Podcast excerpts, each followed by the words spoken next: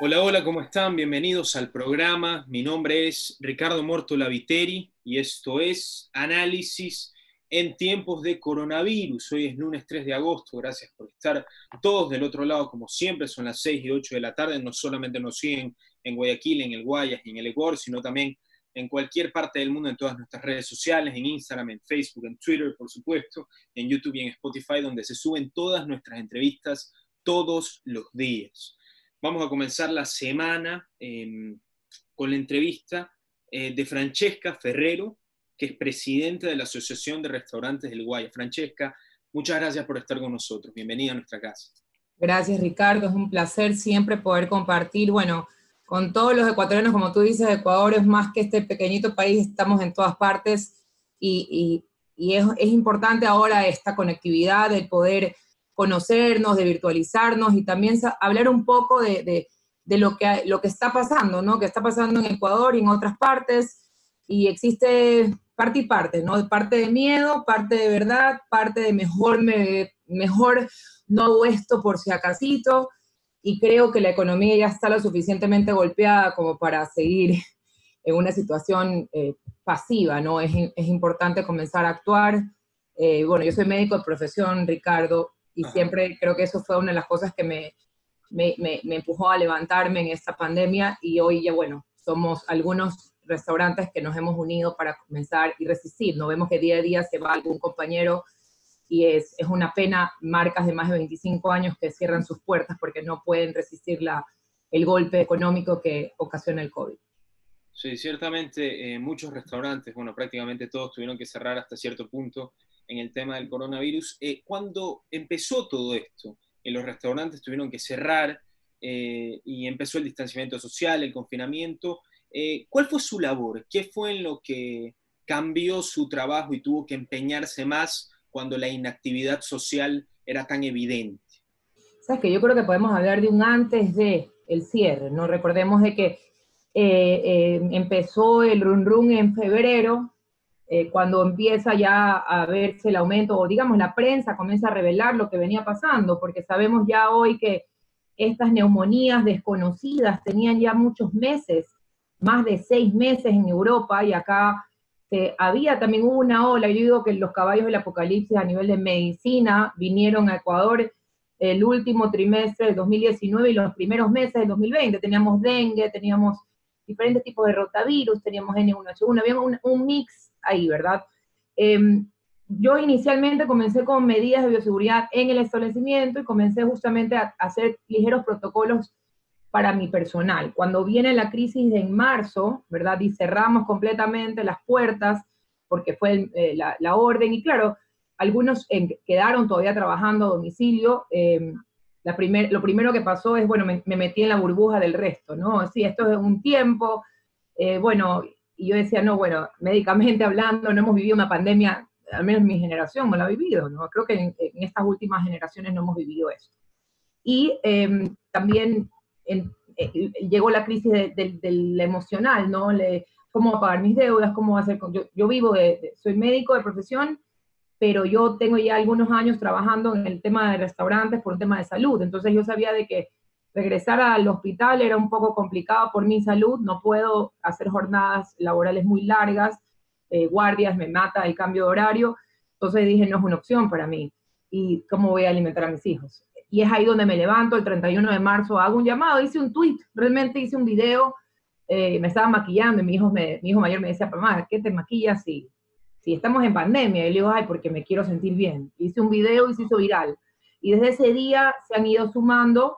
Eh, actualmente somos más de 100 marcas eh, de socios activos, llegamos a convocar más de 300. Con el tiempo, obviamente, unos han cerrado, otros no eran de Guayas. nosotros somos Guayas, tenemos gente de provincia también, que debido al último cierre que ha tenido, yo hablo de cierre, mucha gente me dice, no, es que no se cierra. Bueno, para nosotros, que se nos restrinja más nuestro horario cuando ya hay una recesión económica, cuando ya hay un problema, sí es cerrar, porque es como que le cierras el tanque de oxígeno a un establecimiento muy golpeado, donde no ha habido acceso a créditos, donde no ha habido refinanciamiento, donde básicamente la gente está resistiendo por sus propias fuerzas, ayuda interna de los, de los mismos establecimientos, acuerdos entre las partes, con su personal, gente que ha decidido salir otros han tenido que reducir obligatoriamente. Entonces, yo eh, no, no sabía, a las finales, yo me resistía a cerrar mis puertas porque yo sabía que esto no iba a pasar. Entonces yo empecé, abrí mi local el 4 de abril nuevamente con un delivery y empecé a dar, con el ejemplo, ¿no? a trabajar y a levantar al sector y hacer que otras marcas se activen. Y mira, de una manera muy interesante, cuando yo empecé a aperturar, habían dos, dos o tres amigos ya de restaurantes que ya habían aperturado. Me decía, Frank, te va a ir muy bien, vas a vender mucho, prepárate porque es complicado, porque no habían proveedores, no había transporte, no había nada. Y también tienes el otro tema de las medidas de bioseguridad que te encarece tu, operación, ¿no? Y todo mi personal, yo no podía tenerlo operativo porque vivían en zonas muy, de muy alto contagio. Em, y mi, mi, mi, facturación inicial fue hasta casi el doble eh, las primeras dos semanas, pero yo lo que estaba haciendo era levantando el sector, ¿no? Y la lo primero que pasa cuando tú tienes mucha, mucha, poca oferta, ¿ya? con mucha demanda, es que facturas mucho, y a medida que se abren las otras marcas, los otros locales obviamente va a bajar. Y eso era normal, la gente decía, no, pero ¿por qué estás haciendo esto? Se activan más. Yo, bueno, porque el consumidor tiene que sentirse seguro que si somos más establecimientos y restaurantes que estamos abiertos, va, a aumentar la, eh, el querer consumir, ¿no? Y ha sido un día a día y una lucha y un trabajo muy, muy arduo, más que nada también tocando puertas, llegando a autoridades, eh, interviniendo en diferentes partes con equipos de los COEs cantonales, con el COE nacional, con autoridades gubernamentales muy importantes, como María Paula, ministra María Paula Romo. Em, creo que nosotros, al ser una asociación y no tener una figura política, sino que somos empresa privada que lo único que quiere es trabajar, hemos logrado eh, recibir la ayuda parcial, ¿no? Porque también es importante y hay que entender de que la situación económica del país es muy, muy dura, y muy difícil y que esto no es de ahora, ya tenemos un problema que venía eh, de años atrás y que eso ha hecho de que toda esta situación sea mucho más crítica y que sea mucho más difícil también sostener y contener la, parte económica y la parte de salud. Eh, Francesca, para hacer un paréntesis y aprovechar eh, sus conocimientos en la medicina, claramente aparte de la pandemia del coronavirus, lo que más ha dolido, una de las cosas que más ha dolido, ha sido, el tema, ha sido el tema económico del país, pero saquemos el tema de la deuda externa, de los bonos, vamos a persona por persona, familia por familia. Lamentablemente, muchísimas personas perdieron el empleo, muchísimas personas perdieron clientes, perdieron dinero. ¿Le pareció, le pregunto, eh, ¿le pareció un poco exagerado que se haya cerrado por tanto tiempo y tan eh, duraderamente tantos establecimientos que afectaron tanto la economía del país? ¿O le parece que se pudo haber hecho una reapertura con medidas, con medidas de seguridad, con distanciamiento, para no afectar tanto la economía individual de los ecuatorianos? Mira, qué polémico el tema. Eh, yo creo de que sí hubiese, sí hubieron decisiones que se tomaron y que se siguen tomando. Mira, yo... Eh, cuando, cuando, le, cuando le pregunté eso, Noté sí, porque, porque mira, porque es un tema muy polémico, ya. Eh, a ver, yo puedo hablarte de mi punto de vista médico, eh, no tradicional, y de cosas que podemos ver en Europa, que se están hablando y que los médicos están diciendo que todavía no, acá siguen con el pavor y el miedo. El miedo es un enemigo muy, muy, o sea, muy malo de lo, de lo racional y tenemos un miedo exagerado e irracional. Yo creo que la medicina eh, yo estudié 10 años en medicina, yo no, no, no, lo leí en la Condorito ni me lo gané en la Feria. Entonces, los médicos trabajamos con la evidencia, con la evidencia científica. Una persona tiene una enfermedad no por un examen, tú no puedes diagnosticar cuál es el termómetro de una ciudad. Ah, yo veo, por ejemplo, a mí me dicen, no, es que estamos, para mí, me decía un periodista hace unas dos semanas, me decía, Francesca, usted no puede decir, yo le ver, no, yo le puedo dar mi percepción y mi opinión como ciudadano. Como ciudadano, Guayaquil y San Borondón viven un verde desde hace dos meses, ¿no? Y se ha, se ha restringido el cambiar de semáforo por el miedo de lo que ya vemos que está pasando. ¿Qué es lo que está pasando? Que la gente no aguanta más. Pero, a ver, si yo hablo, a ver, aquí tenemos que trabajar todos como ciudadanos y la responsabilidad es de todos mía con mis trabajadores para enseñarles cómo mantener un distanciamiento y cómo cuidarse, lavarse las manos, usar mascarilla, pero entendamos que este virus no se ve, que realmente hablan de pruebas rápidas, con las pruebas rápidas no determinamos nada, que hablamos de PCR cuando la PCR no determina absolutamente nada. Entonces, realmente, ¿cuántos casos de contagio tenemos en Guayas y en las otras provincias? Entonces, se toman muchas decisiones por miedo. El problema es que el miedo no alimenta, y como tú dices, no, el miedo tampoco sostiene empleos. ¿Cómo tenemos que trabajar? Al ser la provincia de alguna manera la más fuerte en este momento de la situación económica del país, tenemos que poner las balas al pecho por los que no pueden trabajar en verdad. O sea, es verdad, hay que cuidar a los mayores, hay que cuidar a los niños, pero tenemos que trabajar.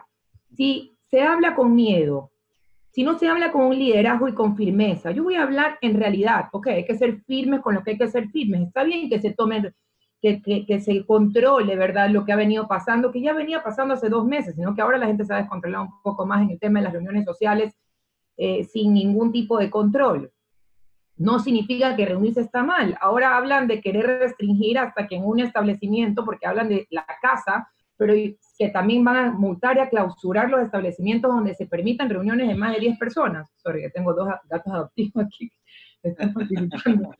este, y, y básicamente, a ver, ¿cómo vamos a controlar esto? O sea, ¿por qué no se controlan los buses? ¿Por qué no? O sea, ahora veo que quieren controlar también este otro tipo de, de lugares donde masivamente no se está restringiendo y de alguna manera, ok, somos personas, es, verdad, pero somos civiles que, tenemos nuestras propias decisiones, que, tienes que ponerte mascarilla cuando vas a un lugar público por salvaguardar tu salud y más que nada por salvaguardar la, del otro también. O sea, la mascarilla no te va a proteger a ti de no infectarte, va a proteger al resto de no infectarse por ti si tú estás, estás contaminado.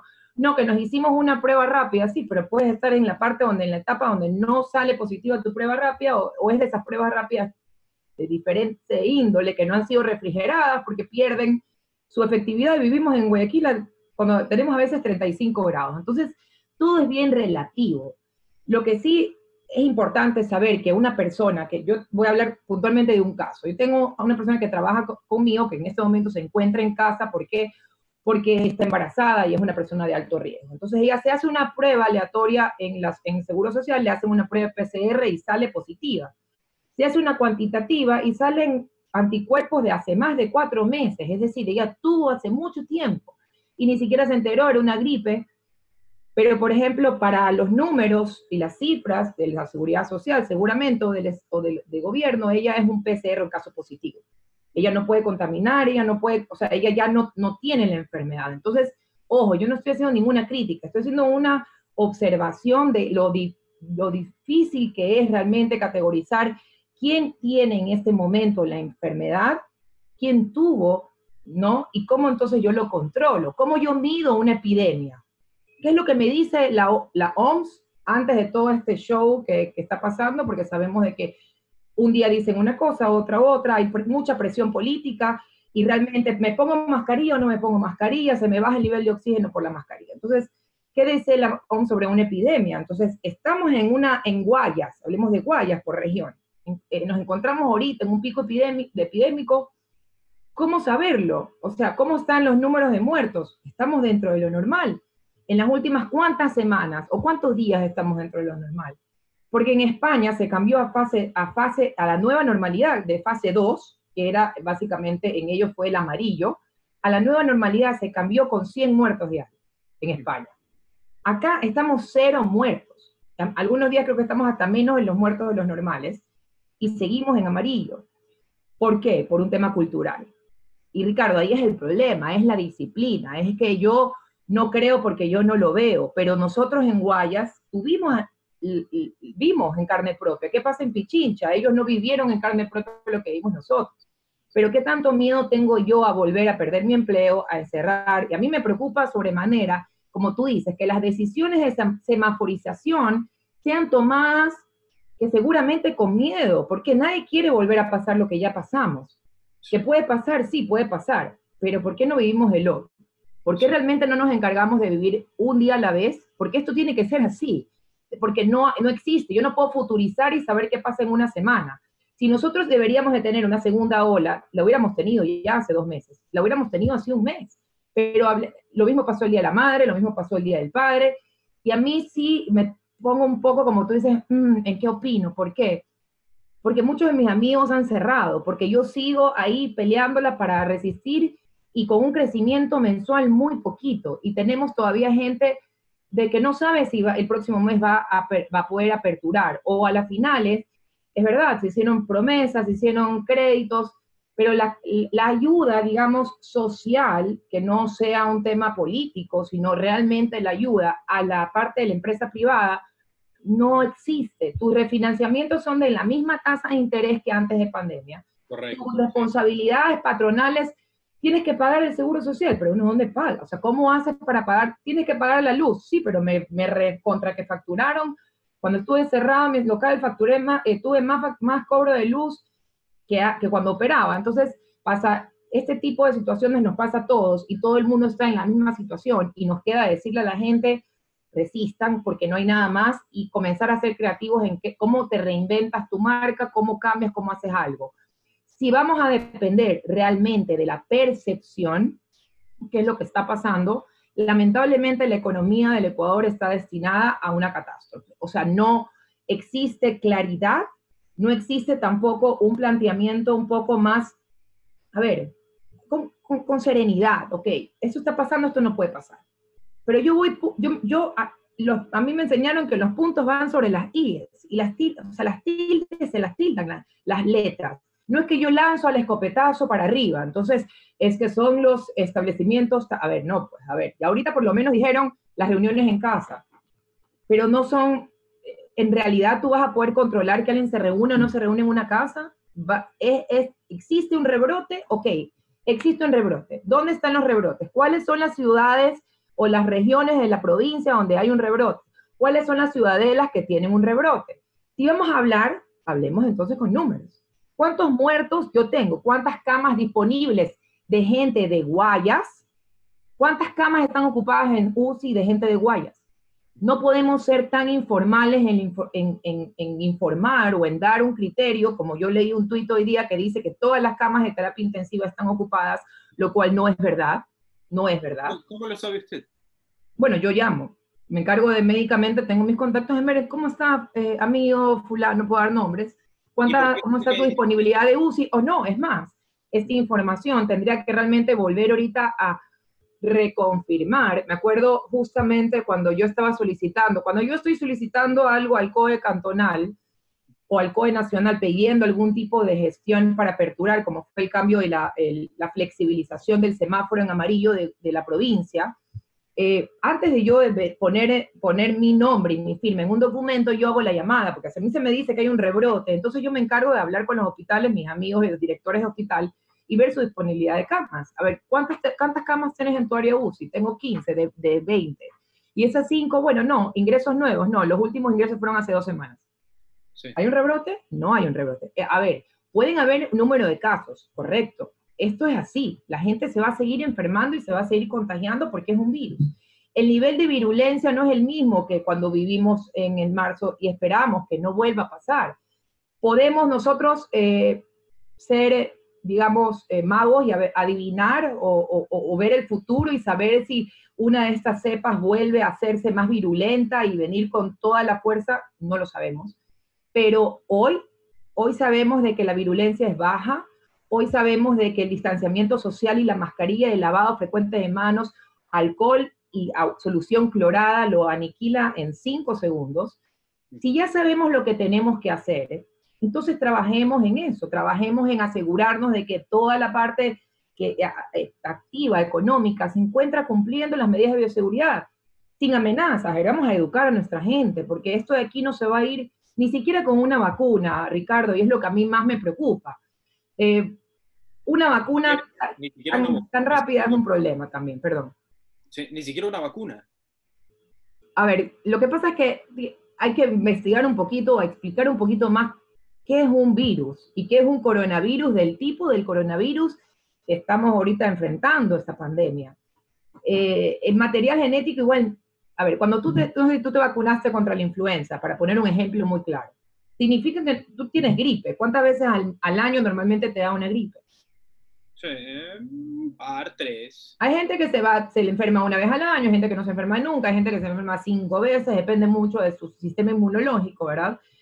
Cuando tú te inmunizas contra una, eh, un tipo de virus, como puede ser un virus de influenza. En este caso no, no tengo información, no he leído, realmente me quise abrir un poco del, del, todo la cantidad de información que estaba en el medio, porque hay mucha manipulación también y espero que se calme todo para, para que se filtren los verdaderos documentos del New England Journal of Medicine que sirven y que es información fidedigna y no de laboratorios que quieren meter, ¿no?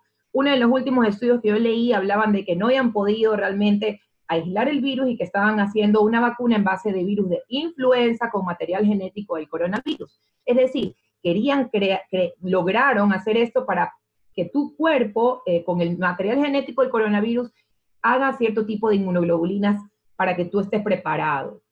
Eso significa de que te va a dar, te puede dar, te puede dar igual grave, pero a las finales no te garantiza tampoco el nivel de respuesta inmunológica que tu cuerpo va a tener.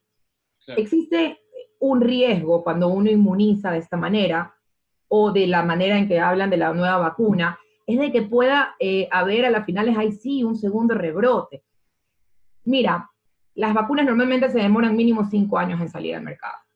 Entonces, a mí me preocupa de que ahora se está presionando mucho, es verdad, la tecnología ahora ha cambiado, pero no ha cambiado mucho en los últimos 10 años, ¿ya? El proceso. Entonces, es verdad, lograron generar anticuerpos en un grupo determinado de personas, ahora están pidiendo que, personas del grupo eh, de 20 a 40 años eh, se pongan la vacuna para ver si no existen efectos secundarios. ¿Cuánto tiempo va a demorar el cuerpo en presentar efectos secundarios de una vacuna? Seis meses. Entonces, en seis meses ya está lista para que la gente se la ponga. Ojo, yo no estoy contra de vacunas, solo considero de que la gente está esperando una cura milagrosa, una ayuda milagrosa.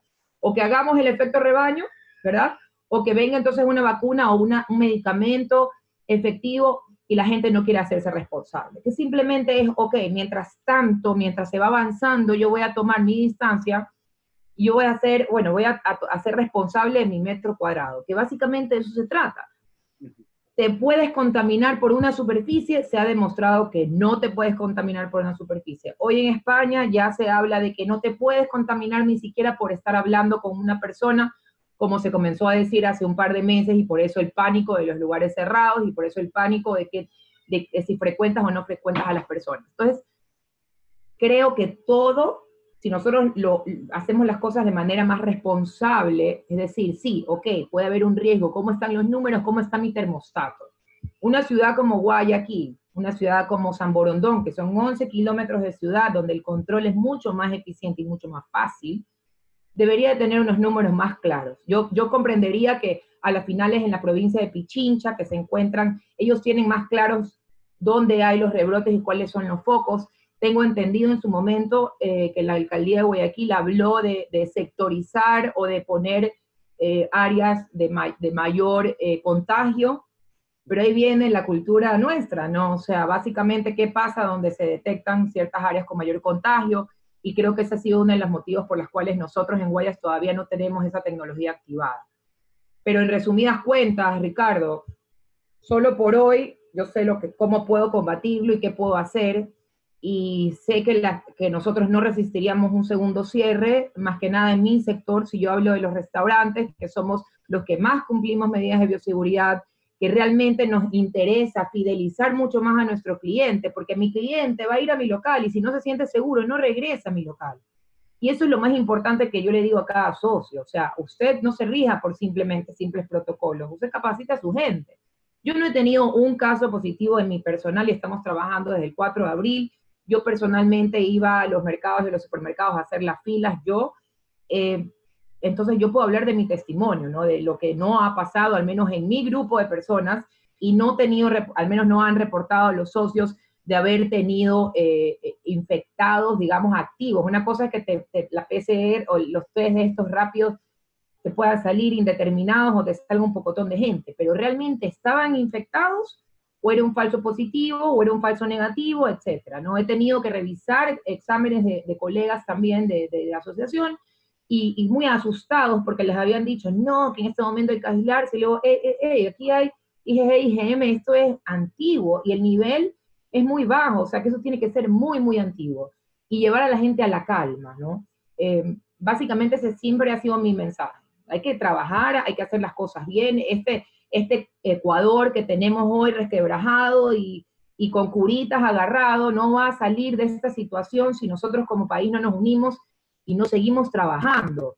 Hablamos del telebagajo, tú me preguntabas del teletrabajo, mi asociación hablamos del telebagajo, o sea, eh, imagínate nosotros cuántas personas podemos mantener, mantener fuera de, de, las, de, las, operaciones físicas, ¿no? Es complicado, no, todo no toda empresa se puede adaptar al teletrabajo y todavía no vemos flexibilidad laboral, a pesar de que vemos a un Estados Unidos que quiere mandar su dinero a otros países, nosotros seguimos con un tema eh, laboral complicado como para poder atraer a estas empresas a que inviertan en Ecuador como, como, mano de obra y como para reactivar un poco la economía desde esa, desde esa vía.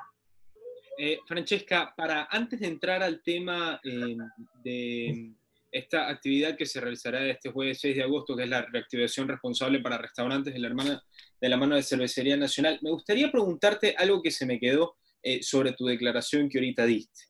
Me dices que ese tema de que las 76 camas de, de, de cuidados intensivos de terapia intensiva están, que están supuestamente ocupadas, no es verdad.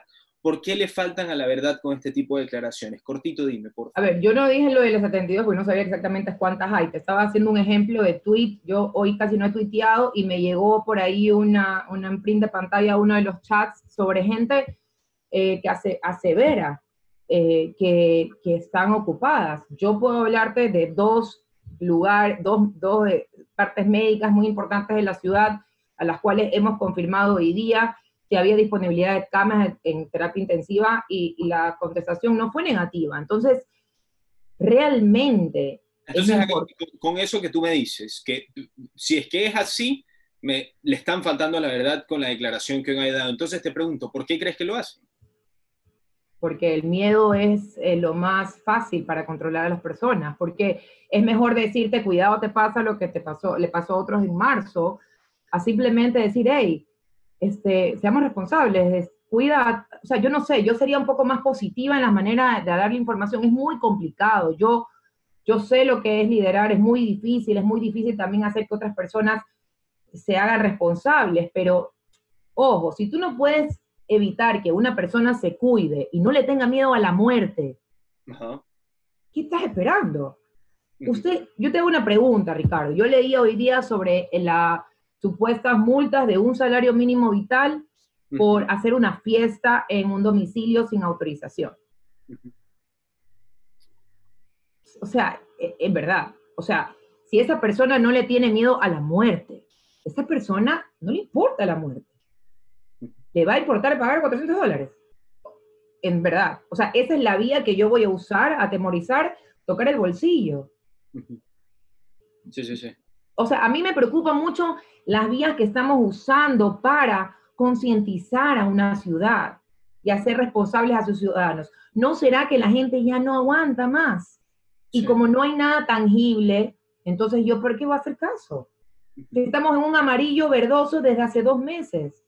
Entonces, seamos responsables. Hay ciertas cosas que yo estoy de acuerdo. Yo no, es que, no estoy diciendo, ah, vive el libertinaje, no. O sea, yo no he ido a una reunión social tan grande eh, como para poner, no sé realmente qué es lo que ha sucedido. He visto un par de videos en los cuales digo, chuzo, ya no pasó nada, estamos totalmente en verde o peor que verde o como antes, pero realmente esa es la vía o realmente yo voy a poderme, a poder controlar eso. Eh, podemos controlar que no siga pasando. Esa es la solución a que le damos a contener una situación. Yo voy a, hacerme voy a ser responsable al otro de lo que me compete a mí como autoridad. Sin criticar. Pero uno aquí puede circular siempre. Hacer, o sea, a nosotros como establecimiento se nos ha realmente cerrado, cerrado, cerrado y son muy estrictos como establecimientos a los restaurantes, pero yo no veo el mismo control en los supermercados, yo no veo ni siquiera un control de bioseguridad en una farmacia, donde van los enfermos. Entonces, debemos, debemos ser equilibrados en todo aspecto, en la manera en que manejamos la situación, en la manera que hacemos los controles, en hacer las cosas de manera eficiente, entendiendo que todo el mundo está en una situación compleja. Socialmente y psicológicamente, la, el hogar se, se, se hizo trabajo, escuela. La gente está loca. La gente ya no soporta estar encerrada, no, o sea, ojo, no es que diga chuzo, abran, no, pero hagamos un poco de equilibrio, no se puede hacer ejercicio. Si hablamos como, como medicina, no se puede salir ejercicio. Antes no se podía ni siquiera andar en bicicleta. Necesitas activar tu vitamina E, necesitas activar tu vitamina D, necesitas salir, recibir sol para mantenerte saludable, pero no, mejor enciérrate, engórdate. Si es que son muchos temas. O sea, yo puedo hablar, Ricardo, seis horas de este tema. A mí lo que me gustaría más es, es una comunicación un poco más asertiva, una comunicación un poco más integrativa, que entre en, que, que, la parte médica, la parte médica, ok, basada en la evidencia, y, y, voy a agarrar gente de la economía general, porque tú, yo, veíamos a ver, tú andas al centro de Guayaquil, un día normal, y andate por la calle Olmedo, o ándate por la parte de la bahía para ver si hay un distanciamiento social y un cuidado de las, de las medidas de bioseguridad.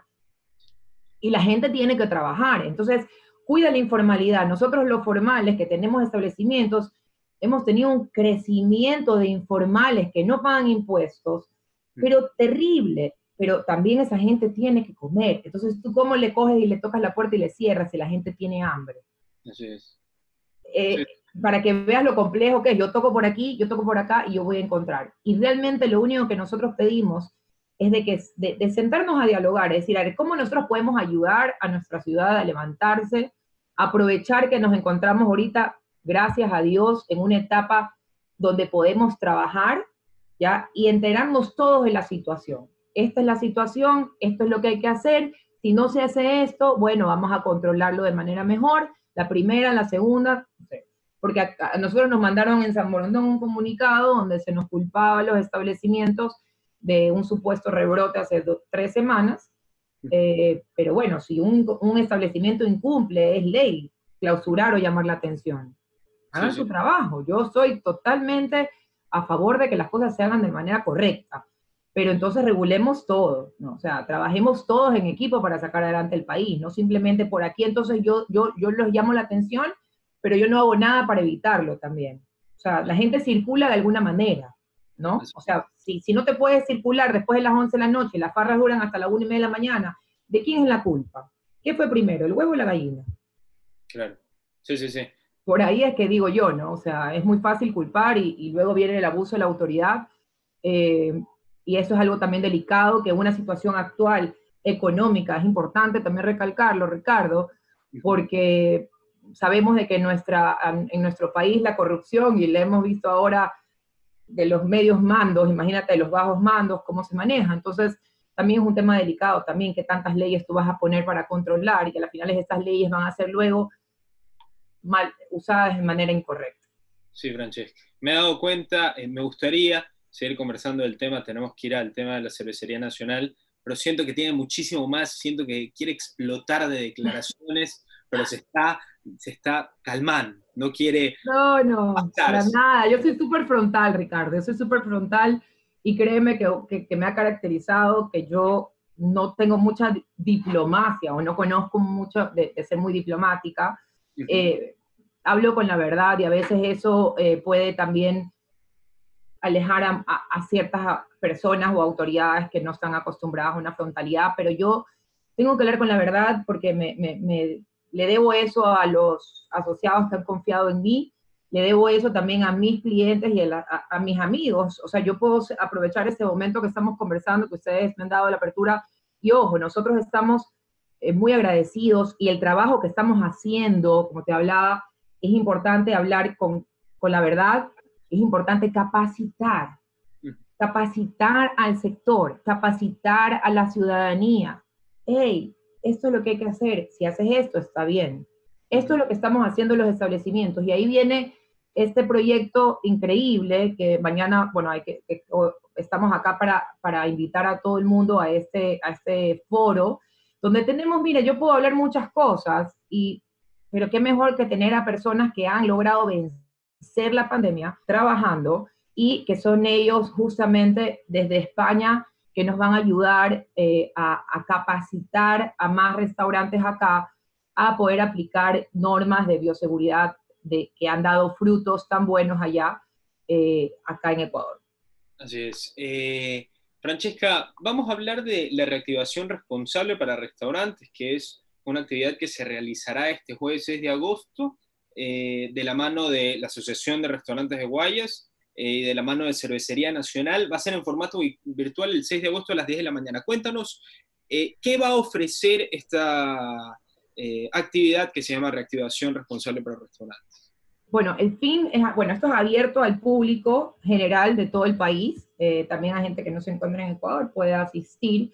Básicamente lo que te, te mencionas es esto, no vamos a agarrar em, casos exitosos o estrategias exitosas en, en, cómo debe de ser el manejo de los restaurantes, ¿verdad? De las medidas de bioseguridad. Y hemos hablado mucho de eso y creo que hay palabras que ya son un poco trilladas, ¿no? De reactivación, de medidas de bioseguridad pero básicamente es a ver cómo nos hacemos responsables de lo que nos toca a nosotros los restauranteros y la, idea junto a Cervecería Nacional es realmente ofrecer eh, un foro de calidad, dar algo que, no se hace muy frecuentemente eh, y que va a ser el, el, primer foro oficial de la asociación, ¿verdad? Con eh, invitados internacionales.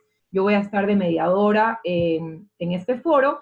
Va a estar también eh, parte, otra ecuatoriana, parte de Cervecería Nacional, en representación de ellos, también hablando justamente de la reactivación. Y dentro de este foro de españoles tenemos desde un epidemiólogo, donde nos va a poder explicar más claramente sobre el tema. Entonces, si a la final no es un restaurantero, tú, por ejemplo, Ricardo, quieres asistir netamente porque estás interesado en averiguar, o tienes alguien que es un comerciante, a la final es un, un tendero, por ejemplo. Vamos a basar, obviamente, pero las medidas de bioseguridad se usan desde casa hasta cualquier tipo de comercio.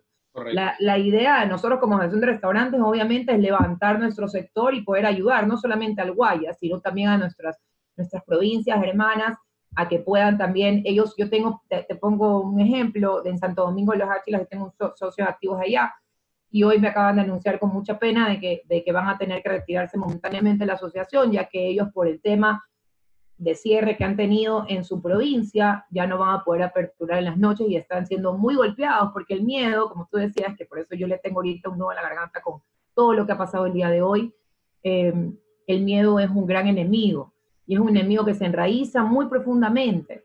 Y lo hemos visto ya a nivel histórico en países de guerra, donde han pasado muchos, muchos años y siguen con el miedo, como para poder la gente, eh, nuestra idea es no hablar de lo negativo, sino hablar de lo positivo ¿Qué puedes hacer tú? Y nosotros como asociación estamos haciendo esto, vamos a hacer capacitaciones constantes. Queríamos hacerlas presenciales. Eh, realmente ahorita no puedo decir que lo voy a hacer de esta manera. Eh, nosotros teníamos de corazón hacer también una asamblea presencial, que por más de que sí es permitido, porque es una reunión corporativa y no es un tema, a veces uno tiene que ser un poco más precavido porque a veces la gente también mira, habla y hace daño. Entonces, eh, Juan Seguro vivió muchos años, mi abuelita. Y hoy por el momento lo más importante es lo que puedan sentir los otros, la manera en que se percibe la situación. Queremos dar un mensaje de calma, de decir cuál es la, la, vía de trabajo, de qué manera podemos reactivar nuestros negocios. Y lo más importante, en una economía tan golpeada como la ecuatoriana, porque es verdad, nadie quiere hablar de esos temas, pero hay que a veces hay que mejor no hacerle tan del ciego a la realidad. La realidad es que Ecuador no es España. La realidad es que no tenemos tampoco los mismos líderes. Y no tenemos líderes, eh, vamos a tener nuevos líderes. Entonces siempre un cambio implica otro golpe, ¿verdad? Es importante saber los ecuatorianos de que debemos olvidar el pasado un poquito de la parte política y ponerse la camiseta del Ecuador. Y y, Cervecería Nacional representa eso, representa el sí se puede, representa el quiénes somos los ecuatorianos, y sí, a las finales tenemos un pasado terrible, tenemos que pensar hacia el futuro, en qué tipo de ecuatorianos queremos ser. Y ese es el, el, el, liderazgo que hace falta, esa es la persona que le ponga corazón de esta, nos vamos a levantar porque nos hemos levantado de muchas cosas, y dejar de pensar en quién se robó y por qué se robó, y que cada uno de nosotros pongamos de nuestra parte. Entonces, eso es reactivación responsable. No solamente es, ah, yo voy a reactivarme, ayúdenme, ayúdenme. No, es que estás haciendo tú desde tu metro cuadrado y qué tan fácil o difícil puede ser adaptar tu negocio a una nueva normalidad y poder ayudar a, a, que tú y tu equipo, porque yo como líder no soy nadie si mi equipo no me sigue y si yo no hago que ellos me sigan también, ¿no? y que ellos entiendan el por qué. Y es lo más difícil que ha sido como, como, como empleador, ya ha sido muy complicado que el personal entienda em, la contención, la responsabilidad, y una vez que salen de la empresa, yo puedo tener un excelente cuidado dentro de la empresa, pero ellos tienen que seguir con sus medidas en casa. Entonces, básicamente eh, es, seguir capacitando a los dueños, a los administradores, a los mismos personal, se pueden invitar, es, es libre, es gratuito, eh, y estas son buenas noticias que no estamos tan acostumbrados últimamente a ver, a escuchar, Ricardo, entonces es un buen momento en que la gente pueda acceder a un foro hecho por gente súper profesional, hecho por empresas súper eh, fuertes y ecuatorianas que le ponen todo a, la visión del, país y que obviamente están muy golpeadas por todo lo que está pasando y, que ellos aún así le han apostado. ¿no? Primero vino Salemos Restaurantes, que fue un proyecto que hicieron junto a nosotros, que estamos muy agradecidos, no sé si sabías de ese proyecto también, todavía me parece que está activo, donde la gente puede recibir el 50% de, de consumo de descuento en su restaurante favorito y es genial porque pueden comprar anticipadamente sus órdenes de compra y vengarlas hasta el mes de diciembre. Y eso permite también de que mi cliente se sienta, la gente me dice, Francesca, tú estás loca, que le dices a los clientes que, que, están en tu local comiendo que vayan a, usar el cupón. Y digo, no, yo no estoy loca, yo soy una mujer consciente que sé lo difícil que es hoy por hoy la economía.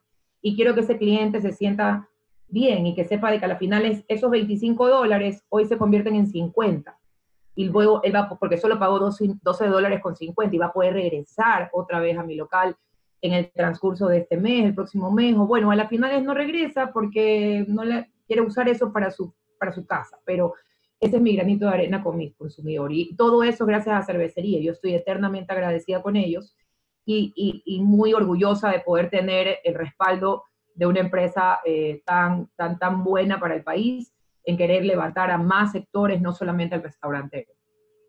Así es, Francesca. Francesca, lamentablemente se nos ha acabado el tiempo. Eh, muchas gracias por la entrevista. Eh, cabe recalcar que me gustaría esta misma semana o la próxima semana tenerte con nosotros nuevamente, pero no como presidente de la Asociación de Restaurantes del Guaya, sino como médica que conoce la situación del tejido social guayaquileño y ecuatoriano, porque eso es lo que nos has brindado y estamos completamente agradecido, Francesca. Muchas gracias. No, encantada, encantada, Ricardo. Sí, la verdad es que para mí por ahí es como que Mr. Tengo el uno el otro lado, entonces están ahí siempre, ¿no? Y es un tema tan médico que es bien difícil separarlo, por eso para mí puede ser tan fácil comprender. Gracias por tu tiempo, Ricardo. Mariela Redofuego por esta oportunidad y bueno, espero que se conecten. ¿ah? Vamos a ver los usuarios, así que los, los vamos a esperar el día jueves. Y la próxima semana encantada. Esta semana estamos un poco back to back con todo lo que acaba de suceder hoy día y vamos a tener que trabajar ahí con, pidiendo reuniones con los diferentes codes para poder apoyar al sector. Así que la próxima encantada, nos escribes ahorita y coordinamos una reunión. Encantada de estar con ustedes nuevamente. Perfecto, Francesca. Muchísimas gracias. Cuídate mucho. Dale un abrazo. Los esperamos a todos. Gracias. Bye.